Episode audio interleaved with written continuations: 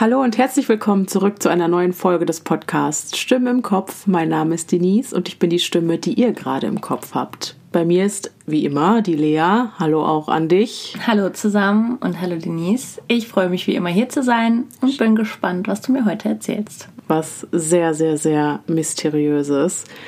Ist dir eigentlich aufgefallen, dass wir extrem lange keinen Cold Case mehr behandelt haben? Stimmt. Der letzte war Kendrick Johnson. Genau, in Folge 6 und wir sind jetzt bei Folge 14. Hm. Es ist also viel zu lange her und aus diesem Grund müssen wir das heute unbedingt ändern. Wir sind ja eigentlich immer bestrebt, Fälle zu wählen, die vielleicht noch nicht in allen anderen True Crime Podcasts dieser Welt besprochen wurden. Heute mache ich da vielleicht eine kleine Ausnahme. Ich habe mich für diesen doch sehr bekannten Fall entschieden, Einfach weil er von so vielen von euch da draußen gewünscht worden ist und weil er einfach echt wieder mal zum Haare raufen ist. Genau, weil der komplett zum Haare raufen ist und ähm, genau, ähnlich wie beim Dyatlov Pass oder bei Kenrick Johnson mir unzählige schlaflose Nächte bereitet hat. Oh, bin ja. gespannt. Außerdem liebe ich einfach diese Diskussion am Schluss darüber, was hätte passiert sein können. Mhm, ich auch. Ja. Und da sind wir auch wie immer gespannt darauf, eure Theorien zu hören. Das ist fast noch mit das Spannendste. Finde ich auch, dann unter den ganzen, in den Kommentaren zu lesen und so, mhm. welche Gedanken ihr euch dazu gemacht habt. Also da freuen wir uns riesig drauf. Ja. Wir kommen heute aber leider nicht ohne eine Triggerwarnung aus. Wir sprechen heute im Rahmen dieses Falles auch über Depressionen und Suizid, wenn auch nur oberflächlich, aber dennoch Solltet ihr selber mit Depressionen oder Suizidgedanken zu kämpfen haben, dann würde ich euch an dieser Stelle davon abraten, diese Folge zu hören. Holt euch bitte Hilfe und wo ihr diese finden könnt, das verlinke ich euch sowohl in der Beschreibung dieser Folge als auch in den Show Notes. So, jetzt haben wir aber lange genug drumherum geredet. Hier hört ihr jetzt alles Wissenswerte über den mysteriösen Fall der Elisa Lam. Ständig verfolgt von der Idee, dein Leben zu verschwenden. Dieser Spruch ziert die Startseite des Tumblr-Blogs von Elisa Lam noch bis heute. Doch wie die 21-Jährige Anfang 2013 zu Tode kam, bleibt bis auf weiteres ungeklärt. Die Spekulationen und Theorien rund um diesen Fall reichen von wilden Verschwörungen bis hin zu der Annahme, dass finstere dämonische Kräfte oder okkulte Sekten Elisas Tod verschuldeten. Beides klingt ohne Frage sehr weit hergeholt, doch bei einer nur oberflächlichen Betrachtung dieses Falls ist es nahezu einleuchtend, warum die Menschen auf so abwegige Erklärungen zurückgreifen. Damit auch wir die Kontroverse rund um diesen Fall verstehen können, möchte ich euch erstmal mit auf eine Reise zurück in das Jahr 2013 nehmen. 26. Januar, sechs Tage vor Elisas Verschwinden. Die 21-Jährige kommt mit dem Zug, in den sie in San Diego eingestiegen war, in Los Angeles an.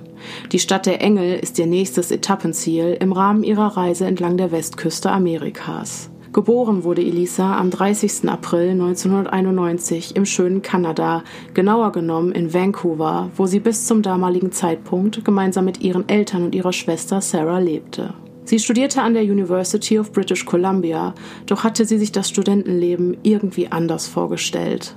Die hohen Anforderungen des Studiums und der daraus resultierende Druck lastete schwer auf ihren Schultern, bis ihr schließlich alles zu viel wurde und sie sich Ende 2012 wieder exmatrikulierte. Vielleicht war es auch einfach noch nicht an der Zeit für diesen neuen Lebensabschnitt. In den letzten Monaten hatte Elisa stark mit ihren inneren Dämonen zu kämpfen.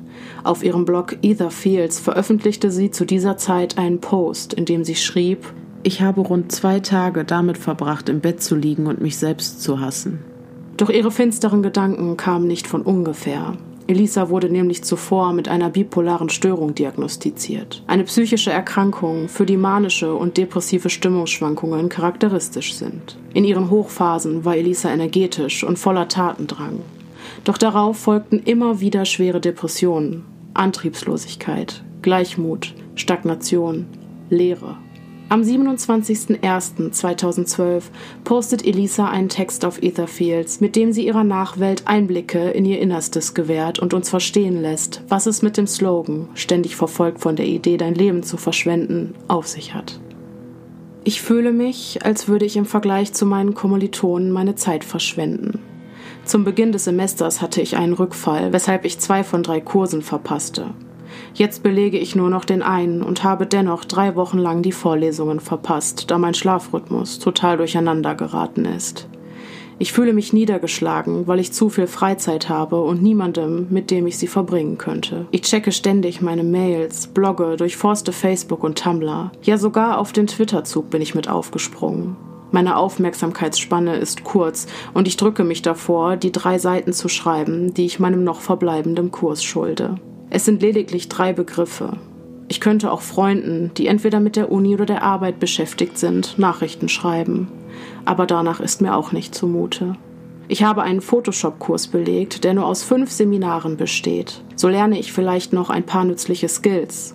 Ansonsten ist in meinem Leben aber nicht viel los, was sehr deprimierend ist. Ich bin enttäuscht von mir selbst, dass ich während des Semesters zusammengebrochen bin und mich damit gezwungen habe, die Kurse nicht weiter besuchen zu können. Ich bin jetzt seit drei Jahren an der Universität und habe nur drei Kurse absolviert. Das heißt, ich bin seit drei Jahren ein Ersti. Und im September dieses Jahres sind es schon vier Jahre, da ich 30 Credits benötige, um ins zweite Jahr zu kommen. Ich versuche mich von Tumblr und Blogspot fernzuhalten und mich von belanglosen Dingen wie Mode zu lösen, die für mich mittlerweile zu einem großen Zeitfresser geworden ist, der mich davon abhält, mich mit meiner Verantwortung zu konfrontieren. Aber ich fühle mich so unfassbar richtungslos und verloren. Die Ausreden und die vergangenen Enttäuschungen halten mich mehr auf als alles andere. Wenn ich nachts nicht einschlafen kann, packt mich die Angst, dass mein Studiennachweis ein einziger Albtraum ist mehrfach durchgefallen, Rücktritte von Klausuren und drei Jahre mit nur drei abgeschlossenen Kursen. Das kann nicht gut aussehen, wenn ich vorhabe, meinen Abschluss zu machen.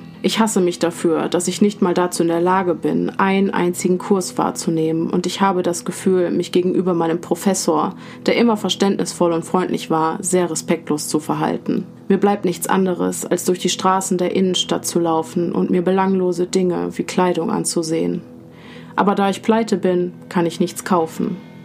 Ich fühle mich so leer. Was ist der Zweck schöner Kleidung, wenn man ohnehin keinen Anlass hat, sie zu tragen? Wo ist der Sinn, unzählige Artikel zu lesen, wenn da niemand ist, mit dem man darüber diskutieren kann? So gern ich auch Zeit mit mir selbst verbringe, wenn man für so viele Tage allein ist, kann das nicht gesund sein. Ich weiß, ich muss anfangen, mehr zu üben, aber Ausreden. Es ist eine Müdigkeit, die mich zum Stillstand bringt. Um diese Abwärtsspirale zu durchbrechen, trat sie schließlich ihre Reise an. Einfach mal raus, die Welt sehen, sich selbst kennenlernen und andere Menschen treffen. 27. Januar 2013, fünf Tage vor Elisas Verschwinden. An diesem Tag besuchte Elisa eine Bar namens Speak Easy, in der sie eigentlich eine gute Zeit hatte, nur leider auch ihr Handy verlor. 28. Januar 2013, vier Tage vor Elisas Verschwinden. Zwei Tage nach ihrer Ankunft in Los Angeles checkte sie im Cecil Hotel in Downtown LA ein. Der Ruf dieses Etablissements lässt zwar zu wünschen übrig, aber es bietet Durchreisenden und Dauermietern für nur wenig Geld eine einigermaßen annehmliche Unterkunft.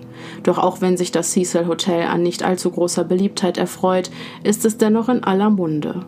Im Jahre 1931 brachte sich erstmals ein Bewohner des Hotels mit Giftkapseln um. Nur ein Jahr später erschoss sich ein Mann namens Benjamin Dodditch in seinem Zimmer und bis zum Jahre 1975 nahmen sich hier noch elf weitere Menschen das Leben. Aber damit nicht genug. Es kam zu weiteren gewaltsamen Verbrechen in diesem Hotel, darunter der Mord an einer jungen Mutter mit ihrem Neugeborenen. Das Cecil war außerdem die Unterkunft einiger Serienmörder, darunter auch Jack Unterweger und Richard Ramirez, besser bekannt als der Night Stalker. In den 1960ern wurde das Hotel daher auch gerne mal The Suicide genannt. Andere behaupten, es würde ein Fluch auf den 1924 erbauten Gemäuern lasten. Ob Elisa im Januar 2013 von alledem wusste, wissen wir nicht. Um ein paar Dollar zu sparen, bezog sie nach dem Einchecken ein Mehrbettzimmer. Sie würde ja ohnehin nur ein paar Tage bleiben und sich am 1. Februar auf den Weg nach Santa Cruz machen, der Ort, an dem ihre Reise enden sollte. In den folgenden zwei Tagen bleibt es ruhig um Elisa. Obwohl sie sich gerne auf den sozialen Medien die Zeit vertreibt, sieht sie davon ab, Fotos von sich oder ihrer Reise mit dem Netz zu teilen. Nur bei ihren Eltern meldet sie sich täglich, um von ihren Erfahrungen weit weg von zu Hause zu berichten. 30. Januar 2013, zwei Tage vor Elisas Verschwinden.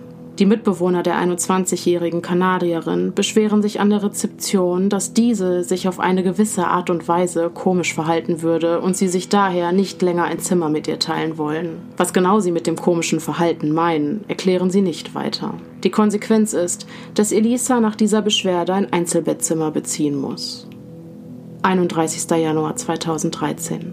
Ein Tag vor Elisas Verschwinden. Den Tag vor ihrer geplanten Abreise nutzt Elisa, um in einem Buchladen ganz in der Nähe des Cecil Hotels noch ein paar Mitbringsel für ihre Eltern zu besorgen. Dabei unterhält sie sich mit der Buchhändlerin Katie Orthen. Bei einer späteren Befragung der Polizei sagt diese aus, dass die junge Frau auf sie keinesfalls einen bedrückten oder verängstigten Eindruck gemacht habe. Im Gegenteil, sie wirkte auf die Inhaberin sehr aufgeschlossen, kommunikativ und freundlich. Bei ihrem Einkauf habe sich Elisa noch Gedanken darüber gemacht, ob die Bücher ihr Gepäck für die Rückreise nicht zu schwer machen würden. Auch an diesem Tag bekommen Mr. und Mrs. Lamb den gewohnten Anruf ihrer Tochter. 1. Februar 2013. Elisas Verschwinden. Das Hotelpersonal ist allmählich verwundert darüber, dass die Bewohnerin von Zimmer 506b immer noch nicht ausgeschickt hat und auch nicht aufzufinden ist. Am gestrigen Abend hatte man Mrs. Lamb doch noch in der Lobby gesehen. Doch auch Elisas Eltern warten an diesem Tag vergeblich auf den Anruf ihrer Tochter. Irgendetwas stimmt nicht.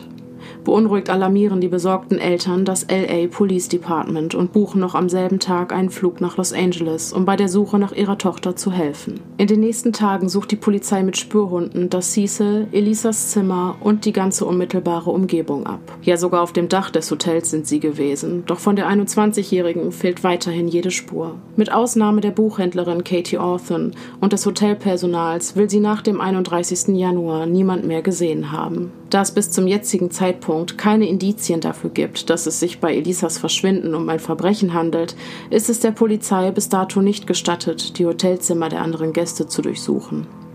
In der Hoffnung, dass die Überwachungskameras vielleicht mehr gesehen haben, konfiszieren die Beamten die Aufnahmen zur weiteren Auswertung. Die Aussichtslosigkeit der bisherigen Ermittlungen veranlasst das LAPD am 6. Februar 2013, die Öffentlichkeit über das Verschwinden der jungen Kanadierin zu informieren und hofft so auf weitere Hinweise, doch es tut sich nichts. Bis acht Tage später, am 14. Februar 2013, ein Video vom Investigationsbüro veröffentlicht wird, das Elisa Lamb zum letzten Mal Mal Leben zeigen soll. Die Tür des Aufzuges öffnet sich. Elisa betritt den Fahrstuhl, beugt sich nach vorn, drückt auf einen Knopf, wartet. Die Tür bleibt geöffnet, einen Schritt nach vorn, guckt sich hektisch auf dem Flur um, wieder zurück in den Aufzug. Warten. Nein, verstecken. Wirft nochmal einen Blick auf den Flur. Wartet. Ein zögerlicher Schritt nach vorn, dann ein Sprung. Steht auf dem Flur und wartet. Dann einen Schritt zur Seite, einen nach hinten, zurück in den Aufzug. Wieder einen Schritt nach vorn, raus aus dem Aufzug, einen zur Seite und dann warten. Elisa spielt mit ihren Haaren, hebt die Hände über den Kopf, macht kehrt und wieder in den Aufzug. Drückt sämtliche Knöpfe, nein, alle Knöpfe. Verlässt den Aufzug. Wartet. Gestikuliert auf eine seltsame Art und Weise. Unnatürlich. Wartet. Verlässt das Bild. Nichts. Die Aufzugtür schließt sich. Wieder nichts. Die Tür öffnet sich. Die Tür geht zu. Wieder eine Weile nichts. Die Tür geht auf und wieder zu. Ende. Die Ermittlungsstrategie geht auf. Dieses äußerst unheimliche Video, das Elisas seltsames Verhalten unmittelbar vor ihrem Verschwinden zeigt, verbreitet sich wie ein Lauffeuer auf der gesamten Welt. Überall spricht und spekuliert man jetzt über ihren Fall und alle stellen sich dieselbe Frage. Wer oder was hat etwas mit dem mysteriösen Verschwinden der Elisa Lamb zu tun? 19. Februar 2013. Der Fund der Leiche. Fast eine Woche nach der Veröffentlichung des Videos bleibt Elisa immer noch spurlos verschwunden. Seit neuestem beschweren sich immer mehr Gäste des Cecil Hotels über den niedrigen Wasserdruck auf den Leitungen und faulig riechendes oder schmeckendes Wasser, das in einigen Fällen sogar eine dunkle Verfärbung aufweisen soll. Der Wartungsarbeiter Santiago Lopez möchte daraufhin noch am selben Morgen die vier großen Wassertanks auf dem Dach des Cecil Hotels prüfen, die für die Wasserversorgung der Zimmer, der Küche und dem Café im Erdgeschoss zuständig sind. Über eine alarmgesicherte Tür, für die nur Hotelmitarbeiter die Schlüssel haben, betritt er gegen 10 Uhr das Dach. Die Luken der etwa 2,50 Meter hohen Tanks, die jeweils etwa 3700 Liter fassen, sind nur über eine Leiter oder das Dach eines nebenstehenden Gebäudes zu erreichen. Oben angekommen bemerkt Santiago Lopez, dass die Luke hinten rechts offen steht und bei einem Blick ins Innere des Tanks findet er, wonach so viele Menschen in den letzten drei Wochen gesucht haben. An der Wasseroberfläche treibt, neben ihrer Kleidung, der nackte und bereits stark verweste Leichnam von Elisa Lamb.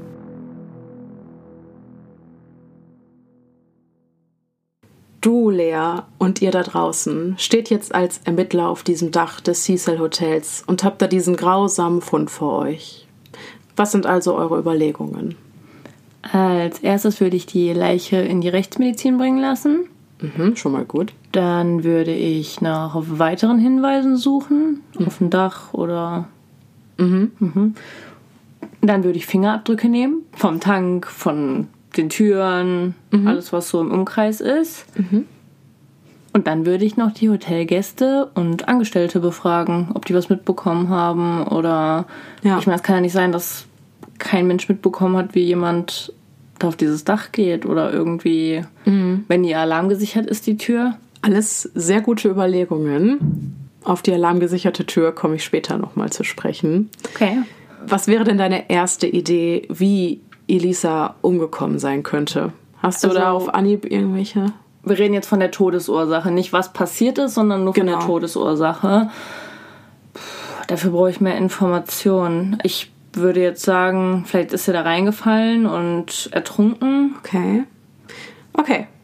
Jetzt ist etwas Zeit vergangen und die Rechtsmedizin war in der Zwischenzeit nicht untätig. Ich habe sowohl den Autopsiebericht als auch den Polizeibericht gelesen und würde euch jetzt erstmal mit den restlichen Fakten und Hinweisen versorgen. Ich starte mit dem Polizeibericht. Um Elisas Leiche zu bergen, musste die Feuerwehr erstmal eine größere Öffnung in den Tank schneiden, da die Leiche bereits so aufgedunsen war, dass man sie nicht mehr ohne weiteres durch die etwa 45 mal 45 Zentimeter große Luke hätte bergen können. Die Polizei übergab den Leichnam, Elisas Kleidung, ihre Armbanduhr und auch den Schlüssel zu ihrem Hotelzimmer, denn all das schwamm mit ihr in diesem Wassertank, noch am selben Tag an die Rechtsmedizin. Soweit so gut, aber was ich in der Berichterstattung der Polizei komplett vermisst habe, sind Schilderungen darüber, wie zum Beispiel der Tatort gesichert wurde oder dass man anderweitig versucht hat, irgendwo auch nur den Hauch einer Spur zu finden. Es wurden meines Wissens nach keine Fingerabdrücke genommen, weder vom Tankdeckel noch von der Tür oder den Feuertreppen, die auf das Dach des Cecil Hotels geführt haben. Und das kommt mir irgendwie doch schon sehr, sehr seltsam vor. So hätte man doch zum Beispiel durch Fingerabdrücke die Chance gehabt herauszufinden, ob Elisa alleine war oder ob sie vielleicht eine andere Person in den Tank geworfen hat. Mhm. Die hätte sich bei diesem Unterfangen dann ja auch an der Leiter, die hoch zum Tankdeckel führt, festhalten müssen. Ja, klar. Ja. Und da hatte ich so ein regelrechtes Flashback zum Kenrick Johnson-Fall, wo die Polizei anscheinend nicht mal für den Bruchteil einer Sekunde an ein mögliches Verbrechen gedacht hat. Ja. Direkt als Unfall abgestempelt. Es wirkt so. Mhm. Okay, aber weiter im Text. Die genauere Betrachtung der Luke des Wassertanks hat ergeben, dass diese wohl nicht gesichert und bei einem Gewicht von etwa 9 Kilo dementsprechend relativ leicht zu öffnen war. Im Internet gibt es viele Diskussionen darüber, wie Elisa eigenständig den Deckel wieder hätte schließen sollen, angenommen sie wäre, warum auch immer, selbst in den Tank gesprungen. Bei einer genaueren Befragung des Wartungsarbeiters, der Elisa fand, kam aber heraus, dass die Luke gar nicht geschlossen war, sondern offen stand. Das mhm. heißt, dass diese heiß diskutierte Luke kein Indiz dafür ist, dass es eine Fremdeinwirkung gegeben haben muss. Okay. Als sich die Polizisten beim Hotelpersonal über die offiziellen Zugänge zu dem Wassertank erkundigen, erfahren sie, dass es nur eine alarmgesicherte Tür gibt, die auf direktem Wege auf das Dach führt und für die nur das Hotelpersonal einen Schlüssel hat. Dieser Alarm sei in den letzten Wochen aber kein einziges Mal ausgelöst worden.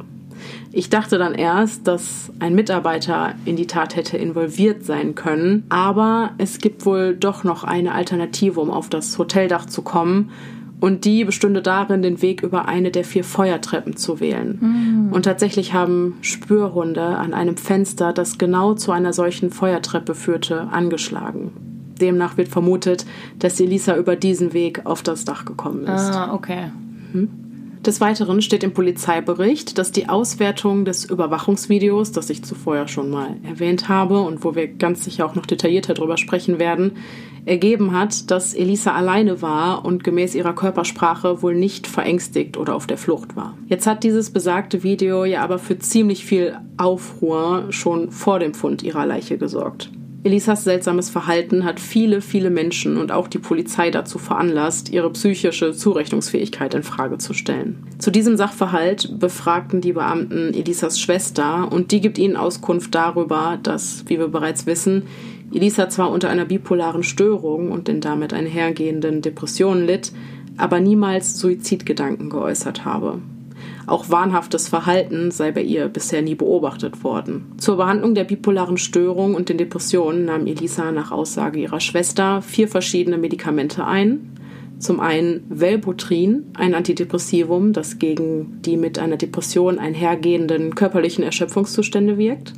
Dann Lamotrigin, ein Antiepileptikum, das depressive Episoden vorbeugen soll, das wirkt also zur Stabilisierung der Emotionen. Und Ketiapin, ein Neuroleptikum oder auch Antipsychotikum, das zur Behandlung von bipolaren Störungen und Schizophrenien eingesetzt wird. Mhm. Das vierte Medikament konnte Elisas Schwester allerdings nicht namentlich benennen, die Polizei hat die entsprechenden Blister dieser Medikamente auch in Elisas Hotelzimmer gefunden und denen konnte man entnehmen, dass sie ihre Medikamente anscheinend nicht regelmäßig und teilweise gegen die Vorschriften einnahmen. Sie hatte zum Beispiel in einer Packung mit 30 Tabletten noch 34, da sie vermutlich aus einer vorherigen noch welche mit in den nächsten Einnahmezyklus Mhm, okay. genommen hat. Ja. Und das war es im Wesentlichen. Die Polizei hat im Rahmen ihrer Ermittlungen also nicht wirklich bahnbrechende Ergebnisse erzielt, die uns einer Lösung des Falls näher bringen, was vielleicht auch damit zusammenhängt, dass sie meiner Meinung nach nicht alles Menschenmögliche getan haben, um an weitere Hinweise zu kommen. Ich erinnere nochmal an die Suche nach Fingerabdrücken, die nicht mal stattgefunden hat. Oder warum hat man Elisas ehemalige Mitbewohner aus dem Mehrbettzimmer nicht ausfindig gemacht und sie Ja. zu ihrem angeblichen seltsamen Verhalten befragt? Oder hat sie erzählt, was sie macht? War sie mit jemandem zusammen? Das verstehe ich nicht. Das verstehe ich auch gar nicht. Das ergibt auch überhaupt keinen Sinn, finde ich. Das sind doch die ersten Sachen, die man macht, wenn jemand. Ja. Ähm, Das verschwindet jetzt, Genau, das sind ja die letzten Menschen, die engeren Kontakt zu ihr hatten, sag ich mal, von denen man weiß. ja, und wenn die im Hotel ja wussten, dass die da angerufen haben und sich wegen merkwürdigen Verhalten über sie beschwert haben, dann sind das doch die ersten Menschen, die ich frage. Genau. Was Und auch war dieses an die Verhalten? Kontaktdaten dieser Person zu kommen, sollte ja mehr als einfach sein. Ja, Das verstehe ich nicht. Aber vielleicht verrät uns ja der Obduktionsbericht etwas mehr darüber, wie und warum Elisa Lem sterben musste. Bei der Leichenschau fällt zunächst auf, dass Elisa Lam eine zierliche, schlanke junge Frau mit asiatischen Wurzeln ist. Bei einer Größe von 1,67 Meter wog sie ca. 54 Kilo. Des Weiteren war sie vollkommen unbekleidet. Die Verwesung war bereits moderat fortgeschritten und der Prozess der Autolyse hatte bereits eingesetzt, was die Exhumierung und das Ziehen daraus resultierender Schlüsse natürlich erheblich erschwerte. Demnach konnte auch der exakte Todeszeitpunkt nicht mehr sicher festgestellt werden. Es wird aber davon ausgegangen, dass Elisas Tod am oder kurz nach dem 1. Februar 2013 eingetreten sein muss. Ihr Körper wies bis auf weiteres keine Spuren einer Fremdeinwirkung, eines Kampfes, Hämatome, Einstiche, Schnitte oder Narben auf.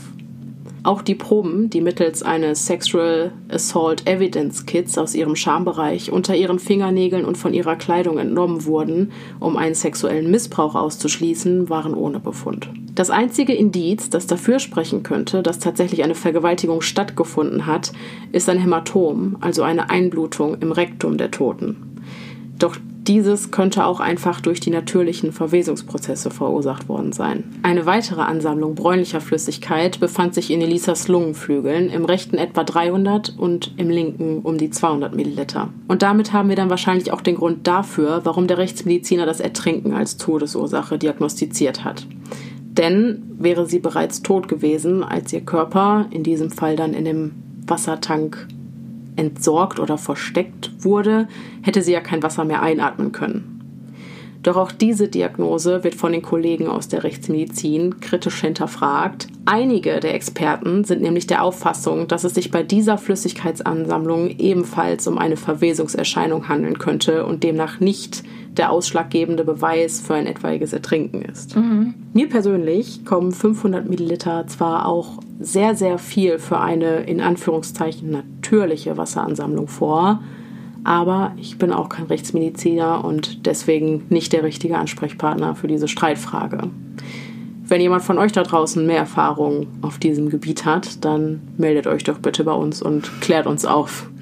In Elisas Magen konnten außerdem keine Medikamentenrückstände von irgendwelchen Tablettenkapseln nachgewiesen werden. Aber ob das in ihrem Blut auch nicht der Fall war, darüber klärt uns jetzt das toxikologische Gutachten auf. In Elisas Blut konnten keine Alkohol- oder Drogenrückstände nachgewiesen werden. Nur in ihrer Galle fand man etwa 0,02 Gramm pro Prozent Ethanol, also Alkohol, was aber eine so geringe Menge ist, dass diese in Bezug auf die Ereignisse, die zu Elisas Tod führten, zu vernachlässigen ist. Was im Bericht zwar nicht explizit erwähnt wird, mir aber aufgefallen ist, ist, dass in Elisas Blut Spuren von Bupropion, Lamotrigin und Venlafaxin nachgewiesen wurden, und bei letzterem könnte es sich sehr wahrscheinlich um das vierte Medikament handeln, an dessen Name sich Elisas Schwester nicht mehr erinnern konnte. Venlafaxin wird nämlich zur Behandlung von Depressionen eingesetzt. Vor ihrem Tod scheint die 21-Jährige ihre Medikamente also genommen zu haben. Nur den Nachweis des Ketiapins, den habe ich vermisst. Das war das Antipsychotikum, das ihr ebenfalls verschrieben wurde. Das scheint sie also vor ihrem Tod nicht eingenommen zu haben. Und diese Stelle unserer Amateurermittlungen würde ich gerne mit einem fetten Ausrufezeichen markieren, denn da werde ich später auf jeden Fall nochmal drauf zurückkommen. Denn das ist ein sehr wichtiger Aspekt, wenn es gleich um die Theorien geht. Aber jetzt sind wir erstmal noch bei den Fakten. Weitere Auffälligkeiten gab es im toxikologischen Gutachten aber nicht. Und damit kommen wir zu den Untersuchungsergebnissen von Lisas Kleidungsstücken, die mit ihrem Wassertank schwammen. An diesen hat man nämlich weiße Sandpartikel und schwarze Fasern gefunden, deren Herkunft aber entweder nicht festgestellt werden konnte oder ebenfalls einfach nicht weiter untersucht wurde. Ja. Mhm. Da frage ich mich auch wieder, warum gab es so viele Versäumnisse, wenn es darum ging, weitere Untersuchungen anzustellen? Ja, da wird ja das Minimum gemacht, nur. Ja, es scheint so. Nachdem du das jetzt alles gehört hast, als was hättest du Elisas Tod abschließend eingestuft? Als einen natürlichen Tod, einen Suizid, ein Verbrechen, einen ungeklärten Tod oder als einen Unfall? Oh Gott, finde ich ganz schwierig, weil ich finde, es ist so schlecht ermittelt worden. Nach dem, was ich jetzt gerade weiß, würde ich es als Unfall abtun, glaube ich auch. Mhm. Nur von den Infos her, die ich jetzt gerade habe. Aber man hätte ja viel mehr machen müssen. Mhm. Also ich glaube schon, dass sie, ne, wie gesagt, nach dem, was man da hört, ertrunken ist. Aber wie, warum, weshalb, ja. wieso? Schwierig zu beurteilen. Ganz aber schwierig wäre es doch vielleicht besser, wenn man sich nicht sicher ist, anzukreuzen, dass es ein eine ungeklärte Todesursache. Auf jeden ist. Fall, das meine ich ja. Also es hätte ja viel mehr Ermittlungen stattfinden müssen, genau. weil was genau passiert ist, kann einem ja keiner sagen. Genau. Und jetzt kommt das, was mich an diesem Obduktionsbericht am meisten irritiert hat. Nachdem ursprünglich nach der Autopsie die ungeklärte Todesursache, also wie es zum Ertrinken von Elisa Lam gekommen ist, angekreuzt wurde, mit der ich vollkommen übereinstimmen würde, denn wir wissen es nach diesen Befunden einfach nicht besser, wurde dieses gekreuzte Feld auf dem Schein aber einfach durchgestrichen, um dann den Unfall als Todesursache anzukreuzen. Ach krass. Und ich frage mich, wie zum Teufel kann man bei diesem Fall eher von einem Unfall als von einer ungeklärten Todesursache ausgehen? Ja. Ich verstehe das nicht. Nach ja, das der aktuellen Beweislage. Nicht. Ja, ja ich habe ja gerade gesagt, ich hätte es auch als Unfall, aber trotzdem ist es ungeklärt, weil es ist ja. Genau. Ich weiß ja nicht, ob es ein Unfall war oder ob es. Also, was es war, weiß ich ja nicht. Also kann ja. ich ja nicht. Und was bringt mich dazu, mittendrin das durchzustreichen irgendwie oder. Ja, ach nee, doch nicht. Genau. Machen wir doch einen Unfall raus. Einfacher, dann können wir einen Haken dran machen ja, oder was. Aber ich finde auch zum Beispiel, was du erzählt hast mit diesem Sexual. Assault Evidence Kit. Genau. Inwieweit ist das überhaupt noch nachweisbar? Bei einer Leiche, die drei Wochen in einem Wassertank schwimmt. Ja, das äh, haben ja auch ganz, ganz viele Rechtsmediziner kritisiert, dass es unfassbar schwierig ist, da noch was zu diagnostizieren. Mhm. Aber gut, Wie gesagt, da fehlt uns das fachmännische ja. Know-how. Was mich aber noch mehr an dieser Diagnose hat zweifeln lassen, ist, dass der Rechtsmediziner, der die Obduktion durchführte, kurz nach Elisas Tod in einem anderen Fall verklagt wurde, da aufgrund einer von ihm gestellten Fehldiagnose um ein Haar eine Unschuldige wegen Mordes verurteilt wurde. Schön. Hm, eine zweite Autopsie hat dann aber die Unschuld der Angeklagten eindeutig bewiesen. Und das könnte ja vermuten lassen, dass der Rechtsmediziner, der Elisa obduzierte, vielleicht nicht der Beste in seinem Beruf ist und gerne mal voreilige Schlüsse zieht. Ja, scheinbar ja schon. Und das ist auch ein sehr weit verbreiteter Verdacht, der mhm. so im Internet kursiert. Auch noch etwas seltsam ist, dass bei der Frage Schwangerschaft im letzten Jahr die Antwortmöglichkeit unklar angekreuzt wurde, also kein konkretes Ja oder Nein. Und da frage ich mich, hätten Elisas Eltern denn nichts von einem Schwangerschaftsabbruch gewusst? Haben die gar nicht mit der Polizei oder der Rechtsmedizin gesprochen? Ja, auch da. Da wird dann scheinbar einfach unklar angekreuzt, so nach dem Motto. Ja, okay, da haben sie immerhin unklar angekreuzt. Das hätten sie mal lieber bei der Todesursache gemacht. Aber ich weiß nicht. Fand ich ein bisschen seltsam. Mhm. Was sind jetzt also deine Schlüsse, die du daraus ziehst? Oh Gott, nicht viel mehr als vorhin. Also es wurde unheimlich viel verpatzt. Und ähm, auch mit dem, mit dem Video, ich komme da nicht drüber hinweg, dass dieses Video einfach nicht weiter, dem wurde nicht weiter Beachtung geschenkt von der Polizei oder von irgendjemandem. Okay, lass uns doch einfach noch mal etwas genauer über dieses berühmt-berüchtigte Video sprechen. Dafür lösen wir uns jetzt aber ein bisschen von den Fakten und gucken uns mal an, welche Spekulationen es rund um diese Aufnahme gibt. Denn die Polizei hat dem Video ja lediglich entnommen, dass Elisa alleine und nicht verängstigt oder auf der Flucht war. Ja. Im Internet kursieren aber Beiträge von Menschen, die da eindeutig anderer Meinung waren, denn einige wollen im linken Bildrand für den Bruchteil einer Sekunde die Fußspitze einer anderen Person gesehen haben. Ich werde dir das mal eben zeigen. Ihr findet die Stelle im Video bei 2 Minuten und 29 Sekunden. Und das habe ich noch gar nicht gesagt. Das Video werde ich euch selbstverständlich auf Instagram hochladen, wie immer. Also für mich sieht das nicht nach einem anderen Fuß aus. Mhm. Für mich sieht das aus wie ihre Hacke. Also ja. sie dreht sich ja um. Genau, sie dreht sich so weg aus dem Bild. Genau, und man sieht, wie der erste Fuß verschwindet und der andere quasi. Mhm. Ich finde, das sieht eher aus wie ihre eigene Hacke. Ja, finde ich auch. Muss ich, also bin ich ganz bei dir, aber die Auffassung gibt es. Ich wollte das mal so reinwerfen. Mhm. Außerdem gruselig, und dafür habe ich auch wirklich keine Erklärung, ist, dass sich die Tür am Ende mehrfach schließt und wieder öffnet, sobald Elisa den Aufzug verlassen hat.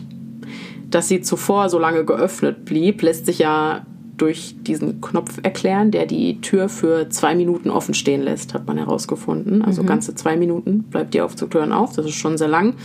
Und da Elisa ja auf mehr, mehrfach auf sämtliche Knöpfe gedrückt hat, ist die Wahrscheinlichkeit recht hoch, dass sie zweimal diesen Tür Zwei offen Minuten. halten ja. Knopf erwischt hat, weshalb die Tür vier Minuten offen blieb. Ich finde es aber unheimlich, dass wo sie dann aus dem Aufzug raus ist, genau. dass die Tür dann auf einmal immer wieder zugeht, aber der Aufzug sich ja trotzdem nicht bewegt. Genau, das, also immer wenn ich das sehe, ich erwarte fast einen Jumpscare. Ja. Das, ist, das ist wie eine Szene aus einem Horrorfilm, da schnürt sich mir die ganze Brust zu. Weil die Tür, die schließt sich dann, nachdem Elisa schon das Bild verlassen hat. Mhm. Dann öffnet er sich wieder, dann schließt er sich wieder, dann öffnet er sich wieder und dann, also dann schließt er sich wieder und die ganze Zeit passiert nichts weiter. Ja, ich finde das auch total unheimlich, wirklich. Ja, das hat mir auch Kopfzerbrechen bereitet. Experten für die Körpersprache des Menschen haben dieses Video bis ins kleinste Detail analysiert und diese stimmen der Annahme der Polizei, dass Elisa keinesfalls verängstigt wirkte, definitiv überein. Und den Eindruck hatte ich persönlich auch nicht. Ihre Körperhaltung ist, als sie den Aufzug betritt, nämlich sehr offen, sehr locker, ja nahezu spielerisch. Ja, ja. also es wirkt nicht verängstigt. Nee, finde ich auch nicht. Die Knöpfe, die den Aufzug zu den verschiedenen Stockwerken führen, betrachtet sie auf dem Video übrigens nur so sehr genau und aus nächster Nähe, weil sie Brillenträgerin war, diese aber auf ihrer Reise vergessen hatte. Mhm. Als sie sich im Aufzug augenscheinlich versteckt, stehren ihre Füße eng beieinander und sie hat ihre Hände in der sogenannten Fig Leaf, also Feigenblattposition. Diese soll ein Zeichen für Unsicherheit und mangelndes Selbstbewusstsein sein, was ja durchaus zu Elisas Wesen passen würde. Denn dass sie mit beiden Eigenschaften zu kämpfen hat, geht ja auch mehr als deutlich aus ihren Postings hervor. Im weiteren Verlauf des Videos springt Elisa dann mit einem kleinen Satz aus dem Aufzug raus und alle Körpergesten, die gegen die Gravitation arbeiten, sind nach den Experten ein Zeichen für Aufregung, Freude, Verspieltheit und Optimismus. Mhm. Im nächsten Augenblick steht Elisa dann breitbeinig, aber immer noch mit den Händen in der Feigenblattposition vor dem Aufzug im Flur. Hier ist ihre Körpersprache in sich widersprüchlich. Der breitbeinige Stand suggeriert Selbstvertrauen, während die Feigenblattposition ja ein Ausdruck von Unsicherheit ist. In Kombination bedeutet das, dass Elisas Gefühlswelt nicht im Einklang und dissonant war. In diesem Ausdruck könnten sich demnach vielleicht auch ihre psychischen Erkrankungen widerspiegeln. Sie scheint ja eigentlich bei guter Laune zu sein, aber irgendwas oder irgendjemand scheint sie zu verunsichern. Jetzt wird es aber richtig interessant, denn an dieser Stelle des Videos hebt Elisa ihre Arme, während ihre Ellenbogen weit nach außen zeigen und fährt sich anschließend durch die Haare und das sei, da sind sich die Experten einig, ein Zeichen für sexuelles Interesse. Die Person, der dieses Interesse gilt, ist dabei entweder anwesend oder aber Elisa denkt nur an sie. Mhm. Vielleicht hat sie auf ihrer Reise jemanden kennengelernt. Ja, klar, das weiß man ja nicht. Genau. Es wurde ja nicht ermittelt. Genau. Als Elisa wieder zurück in den Aufzug geht, muss sie sich an den Seiten abstützen, was entweder ein Zeichen für Schwindel oder extremer emotionaler Aufruhr sein mhm. könnte. In einer weiteren Szene ist zu sehen, dass Elisa offensichtlich lacht oder lächelt. Und jetzt kommen wir zu den Gesten, die uns wahrscheinlich auch am meisten verstört haben, nämlich zu dem unnatürlichen Gestikulieren. Hier wird davon ausgegangen, dass Elisa entweder tatsächlich in eine Konversation verwickelt war mit jemandem, der auf dem Video einfach nicht zu mhm. sehen ist, oder aber eine zwischenmenschliche Interaktion Revue passieren lässt oder erprobt. Hier also auch wieder, was ist, wenn sie jemanden kennengelernt hat, den sie sehr, sehr mochte und vielleicht gerade von einem Treffen kommt oder auf dem Weg zu einem Treffen ist? Ja, ja, klar. Das ist ja. Also, das erschien mir irgendwie relativ plausibel. Mhm. Kann, die Person muss ja nicht zwangsläufig mit ihrem Tod im Zusammenhang stehen. Nee, das sagt ja auch keiner, aber das würde ihr Verhalten vielleicht erklären. Vielleicht, genau. Was aber ein kleiner Gamechanger für diese Interpretation ist, Leute, die im Rahmen, ich sag mal, amateurhafter Ermittlungen zum Cecil Hotel gereist sind und sich diesen Flur etwas genauer angesehen haben, haben nämlich herausgefunden, dass direkt gegenüber von diesem Aufzug ein großer Spiegel steht. Vielleicht hat mm. Elisa also mit sich selbst interagiert. Ja. Ebenfalls seltsam ist, dass das Video ganz offensichtlich bearbeitet wurde. Als sich am Ende die Aufzugstür schließt, ist ganz deutlich zu sehen, dass an dieser Stelle eine Sequenz herausgeschnitten wurde. Die Tür springt so ein Stück. Okay. Müsst ihr mal drauf achten.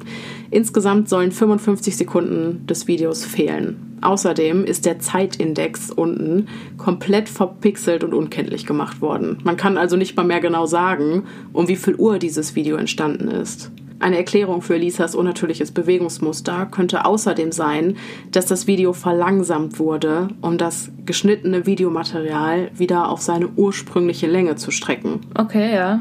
Im Internet sind Versionen des Videos zu finden, in denen es, ich glaube, um 36 Prozent beschleunigt wurde.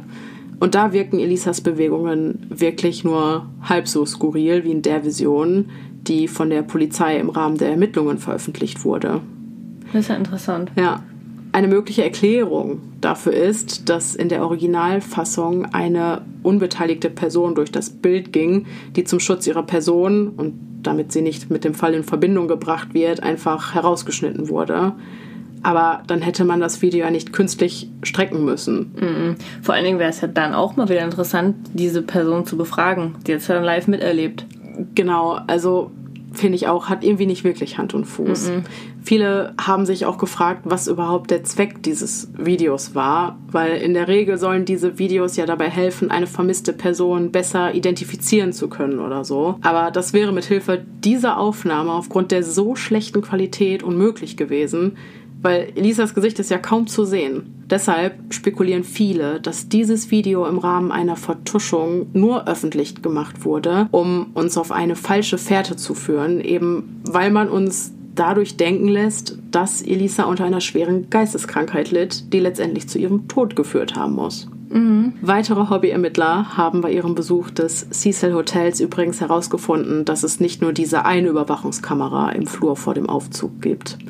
Und auch da fragt man sich wieder, was ist mit den Tapes der anderen Kameras? Wenn man das auswerten würde, könnte man ja zumindest schon mal klären, ob Elisa jetzt alleine war oder nicht. Es ist natürlich auch möglich, dass diese Kameras nur Dummies sind mhm. und nur abschrecken sollen und gar nichts aufzeichnen. Aber natürlich haben diese Entdeckungen für unfassbar viele Verschwörungen und auch für großes Misstrauen gegenüber der Polizei und des Hotels gesorgt, wie man sich vorstellen kann. Ich denke mir auch so, Leute, ihr habt doch Dreck am Stecken, da stimmt doch was nicht. Auf jeden Fall stimmt da irgendwas nicht. Auch mit diesem verpixelten unten. Ich habe das Video ja gesehen und mhm. also warum macht man das? Warum verpixelt man diese, diese Uhrzeiten? Keine Ahnung. Und es gibt ja auch keine offiziellen Statements meines Wissens nach dazu. Nee. Also, ich verstehe es Oder nicht. warum gibt man, wenn zum Beispiel wirklich Material fehlen sollte, es gibt ja so Experten, die können das wieder herstellen oder. Stimmt. Oder halt, dass sich wirklich niemand darüber gekümmert hat, was mit den anderen Videokameras ist. Mhm. Nicht nur die im Flur, allgemein im ganzen Hotel hätte man vielleicht mal die Videokameras über prüfen sollen. Ich meine, gut, vielleicht hat man das alles getan und es wurde einfach nicht publiziert. Mhm, weil nichts gefunden wurde, das weiß genau, man ja nicht. Aber warum lässt man die Öffentlichkeit dann so ja dumm sterben? Ich meine, eigentlich geht es niemandem was an, aber mhm. dann hätten die dieses eine Video gar nicht veröffentlichen dürfen, weil ganz ehrlich, bei der Suche nach Elisa hätte es sowieso nicht geholfen. Nee. Also, wo war der Sinn dahinter? Das hätte wirklich nicht geholfen. Ein Foto hätte da halt, hätte es getan, ne? Genau. um nach der Suche zu helfen. Genau. Aber damit wurde schon voraus quasi gesagt, so hier habt ihr ein Video und da könnt ihr sehen, wie seltsam sie sich verhält. Mhm. So im Nachhinein, dass wenn wir nur noch eine Leiche finden sollten, hier habt ihr direkt die Erklärung dafür. Genau, so ein bisschen hat das schon mal den Weg für die spätere Todesursache mhm. gebahnt. Aber auch nachdem sie im Aufzug war, muss es ja irgendwie danach aufs Dach gegangen sein. Also irgendwo mhm. muss sie ja dann von dieser besagten Feuertreppe, der Hund hat ja irgendwie an einem Fenster mhm. angeschlagen, muss genau. sie ja genau. dann aufs Dach gelangt sein. Und auch da gibt es ja keinerlei Berichte, Zeugen oder Videomaterial drüber. Genau, die gibt es nicht, aber es ist sehr wahrscheinlich, dass sie eben diesen inoffiziellen Weg durch das Fenster auf die Feuertreppe gewählt hat. A, weil der Hund angeschlagen hat und B, die ganzen Hobbydetektive da draußen, die sich die Mühe gemacht haben, Elisas Spuren zu verfolgen, haben nämlich festgestellt, dass diese Feuertreppe über das Fenster ziemlich leicht zu erreichen ist. Außerdem haben einige Mutige unter ihnen einfach mal diese alarmgesicherte Tür geöffnet, für die nur das Personal die Schlüssel hatte. Und jetzt rate mal, was passiert ist. Die Tür war auf und es gab keinen Alarm? Ganz richtig. Kein Alarm, kein Sicherheitsdienst, nichts. Auch die Aussagen des in diesem Fall involvierten Hotelpersonals lassen vermuten, dass keiner von ihnen die Polizei auf das Hoteldach begleitet hat, geschweige denn den Alarm zuvor abgeschaltet hat. Wie sind die Beamten also mit ihren Hunden da hochgekommen durchs Fenster? Ich glaube nicht. Nee, wahrscheinlich nicht. Nee. Demnach wird also vermutet, dass der Alarm, der den Zugang zum Dach sichert, gar nicht aktiviert ist und es für Besucher demnach ein leichtes ist, da hochzukommen. Was sehr waghalsig und auch irgendwie nachlässig ist, finde ich, wenn man mal bedenkt, dass sich in diesem Hotel bereits elf Menschen suizidiert ja. haben. Auch zwei Graffitis, die auf dem Dach zu sehen sind, beweisen übrigens, dass Elisa ganz bestimmt nicht die erste war, die irgendwie ihren Weg da hochgefunden hat. Auch der Zugang zu den Wassertanks ist relativ leicht und nicht gesichert, da eine Leiter zu der Luke des Tanks führt, in dem Elisa gefunden wurde und die Luke selbst auch nur etwa 9 Kilogramm wiegt. Dafür wurde das Cecil Hotel in der Öffentlichkeit aber auch sehr angeprangert, da es schon irgendwie sehr fahrlässig ist. Ich meine, da könnte also jeder raufklettern und das Wasser, mit, mit dem das ganze. Hotel mhm. versorgt wird und die Küche zum vergiften. Beispiel vergiften. Ja. Im September 2013 verklagten Elisas Eltern das Cecil dann eben genau aus diesen Gründen, weil weder der Zugang zum Dach noch die Luke der Tanks gesichert war. Schlussendlich gab das Gericht ihnen aber kein Recht, da das Hotel im ausreichenden Maße kenntlich gemacht habe, dass der Zutritt zu diesem Dach für Hotelgäste nicht gestattet ist. Mhm. Der Anwalt der Lambs, die persönlich vor Gericht übrigens gar nicht anwesend waren, sagte zu Beginn der Verhandlungen, Elisa Lam wurde nicht vom Boogeyman oder einem verfluchten Hotel getötet. Sie vernachlässigte die Einnahme ihrer Medikamente und hatte einen psychotischen Schub, der sie dazu brachte, sich Zugang zum Dach zu verschaffen, wo sie anschließend in den Wassertank fiel und starb.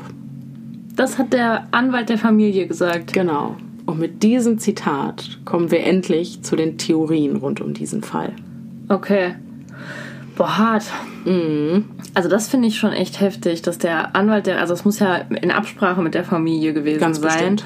Ganz bestimmt. Und das heißt, für die Familie ist das Thema quasi auch durch. Genau, deswegen haben die, denke ich, auch keine weiteren Schritte bisher unternommen. Mhm. Also, ich meine, jeder trauert anders. Vielleicht ist das der Weg, der es ihnen am Mhm. leichtesten macht, mit der ganzen Sache umzugehen. Aber was hat es also mit dieser Aussage über den Boogeyman oder einem Fluch auf sich?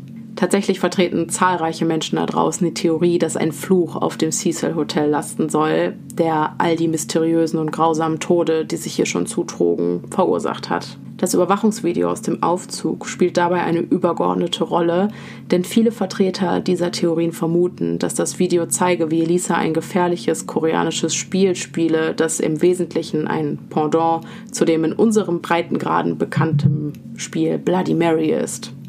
In der koreanischen Variante müssen in einer bestimmten Abfolge verschiedene Stockwerke angesteuert werden, bis irgendwann eine geisterhafte Frau zum Spiel in den Aufzug steigt. Es wird jedoch strengstens davon abgeraten, in irgendeiner Form mit dieser Frau zu interagieren, da sonst schlimme Dinge passieren. Ziel des Spiels ist es, bei der Ankunft im fünften Stock eine andere Dimension zu betreten. Es ist ja im Finale liegend, dass nach dieser Szene im Aufzug viele Verschwörungstheoretiker oder Creepypasta-Fans Da gerne dran glauben würden. genau dann äh, genau darauf zu auf diese Erklärung zurückgreifen. Also ähm, ja, ich finde auch, es klingt sehr weit hergeholt, aber einen weiteren Aspekt, der diese Theorie befeuert, der mich wirklich auch ein bisschen gegruselt hat, ist, dass im Jahre 2005 ein Film namens Dark Water veröffentlicht wurde, in dem es um den Geist eines ermordeten Mädchens geht, dessen Leiche in einem Wassertank auf dem Dach des Mehrfamilienhauses versteckt gehalten wurde. Und jetzt halte ich fest, das Medium, mit dem dieser Geist mit der irdischen Welt in Verbindung tritt, ist der Aufzug. Okay. Ja, also ich, ich, ich hätte fast an eine Nachahmungstat gedacht, wenn man von einem Verbrechen ausgeht, dass der Täter diesen Film kennt und sich davon irgendwie hat inspirieren lassen.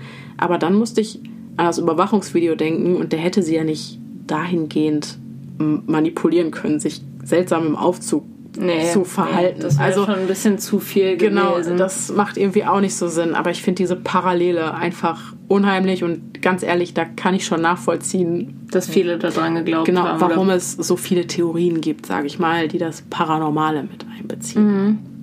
Außerdem die Tatsache, dass zu Elisas Todeszeitpunkt in einem Viertel namens Skid Row, ganz in der Nähe des Cecil Hotels, ein Tuberkulosetest mit dem Namen Lam Elisa durchgeführt wurde, hat natürlich nochmal ordentlich Öl ins Feuer der Verschwörungstheorien gegossen. Ja, aber das kann ich mir gut vorstellen. Das ist ja wirklich ein krasser Was Zufall. ist das für ein Zufall? Ja. Elisa Lam und Lam Elisa, das ist zwar irgendeine Abkürzung, wobei ich die Bedeutung im Internet auch nicht gefunden habe.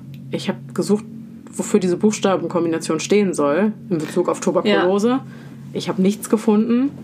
Vielleicht ich, sind das Fake News, aber ich habe das wirklich sehr oft von sehr vielen verschiedenen Quellen gelesen. Also ganz, ganz Komisch. ja, ganz seltsam. Es gibt aber natürlich auch wesentlich realistischere Theorien rund um Elisas Tod. In einer davon heißt es, dass Elisas Tod in Wirklichkeit ein Suizid war. Sie hatte jedoch niemals Suizidgedanken geäußert und sie scheint auch für die Zukunft geplant zu haben. Ich erinnere daran, dass sie Bücher für ihre Eltern als Mitbringsel gekauft hat und sich Gedanken gemacht hat, ob diese ihr Gepäck zu schwer machen würden für den Rückflug. Ja, ja, klar. Ja, auch wenn man natürlich im Hinterkopf behalten muss, dass Suizidgedanken im Rahmen einer bipolaren Störung keine Seltenheit sind. Hier treten sie meistens dann in oder unmittelbar nach diesen depressiven Phasen auf. Aber, mein großes Aber, warum sollte man sich in einem Wassertank umbringen? Das Wenn ist man ja vom Dach springen kann. Genau, das ist ja, Ja. barbarisch. Also, und zumal sie ihre Kleidung ja auch erst im Tank ausgezogen hat. Ja, ja, ja, das, ja klar. Also wie gesagt, erstens mal macht es überhaupt keinen Sinn, wie du schon sagst, barbarisch triffst. Ich, wenn, dann springt man ja eher vom Dach. Das ist ja ein sehr hohes Gebäude. Ja. Oder sie hat Zugriff zu Medikamenten. Ja. Da gibt es zig Möglichkeiten, als in den hintersten Wassertank zu klettern Mhm. und sich dann da reinzustürzen, um sich dann noch auszuziehen und Ja. darauf zu warten, zu ertrinken. Also Wirklich. man weiß ja auch nicht, wie voll der Tank zu dem Zeitpunkt war, in dem sie reingefallen Genau, oder wie das auch immer. Wasserlevel dieser Tanks ändert sich ja auch regelmäßig. Es kommt Wasser dazu, es wird Wasser abgelassen. Ja. Also ne, es, war für, es wäre für sie zwar unmöglich gewesen, da selbst wieder rauszukommen, das ist klar, weil ihre Armlänge nicht Ja, wieder zu der Luke gereicht hätte. Aber das als Suizid,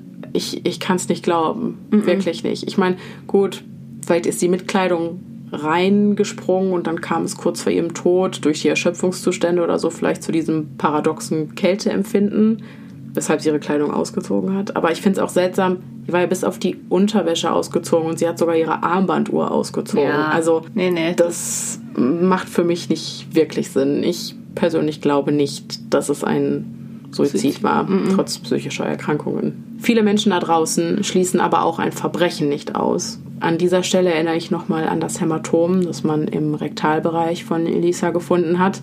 Aber dabei handelt es sich ja nach allem, was wir jetzt wissen, auch wirklich um das einzige Indiz, das vielleicht für einen sexuellen Missbrauch sprechen könnte. Ansonsten gibt es aber tatsächlich nicht viele Anhaltspunkte, die diese Theorie stützen, da ja auch nur wenig nach weiteren Hinweisen gesucht wurde. Das Video könnte noch dafür sprechen, dass sie vielleicht wirklich mit einer anderen Person oder in Aussicht, eine andere Person zu treffen, dieses Verhalten gezeigt hat.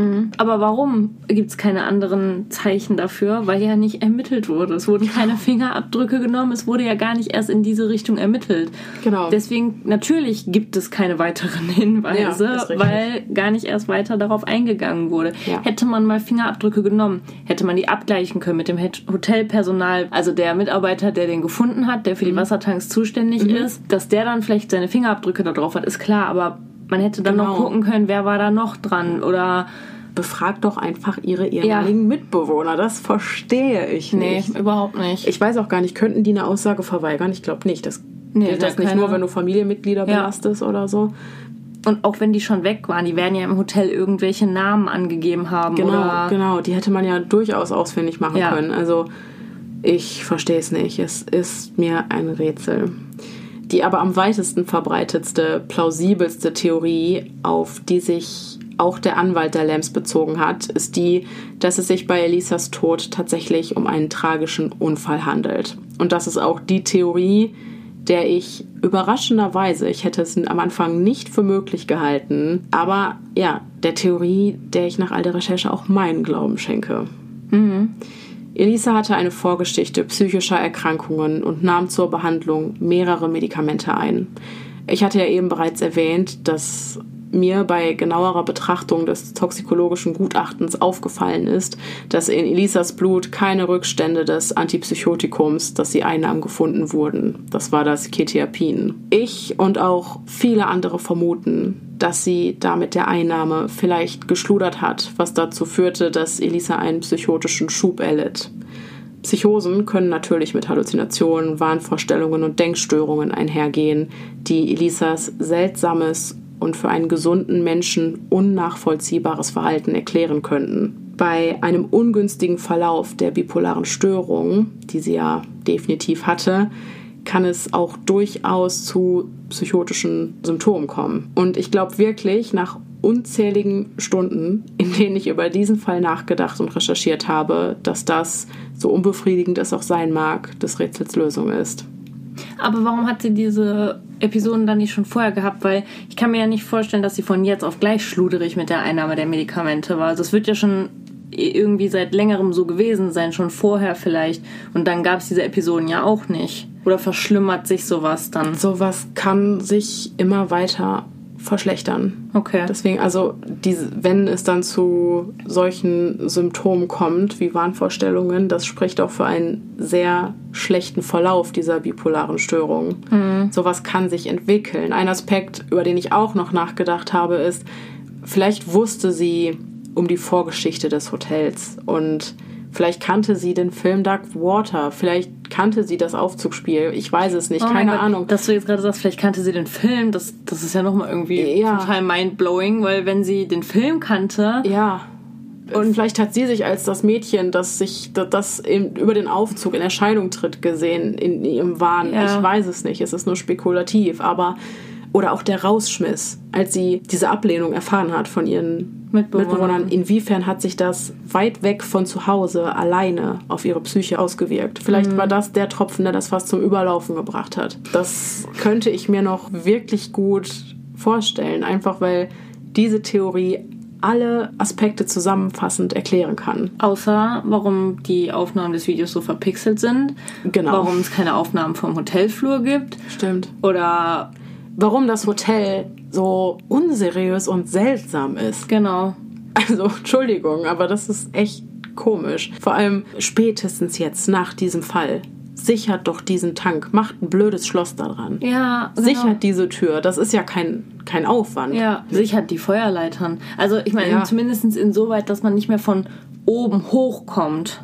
Ja, oder die Fenster abschließen. Hoch, ja. Ich habe zum Beispiel ein Video gesehen, wo eben ein YouTuber das Hotel besucht hat, um da auf eigene Faust zu ermitteln. Mhm. Als der da ankam, stand, standen die Fenster zu den Feuertreppen beide weit auf, damit Durchzug ist. Mhm. Also, mhm. die haben aus Fehlern definitiv nicht gelernt. Aber vielleicht ist, ich meine, das das ist unsere subjektive Meinung.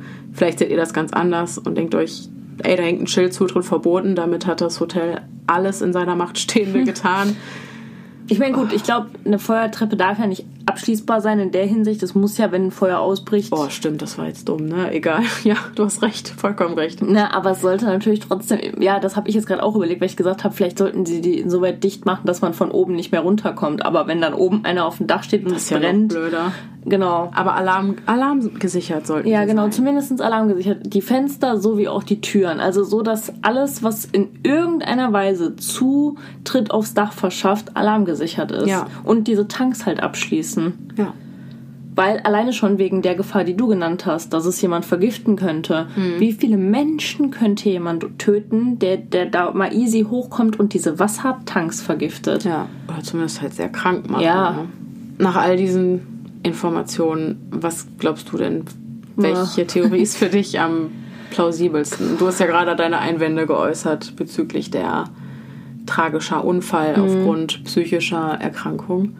Nee, ich glaube, ich kann da gar nichts zu sagen. Ich glaube, dass ich da tatsächlich so eigentlich gar nichts zu sagen kann. Mir fehlen einfach viel zu viele, die, die kein Mensch hat, diese Informationen, leider Gottes. Aber du hast keine Tendenz, du sagst nicht, ich, das ist für mich am wahrscheinlichsten. Also ich sag dir ganz ehrlich, ich glaube, entweder war es der tragische Unfall oder es war das Verbrechen.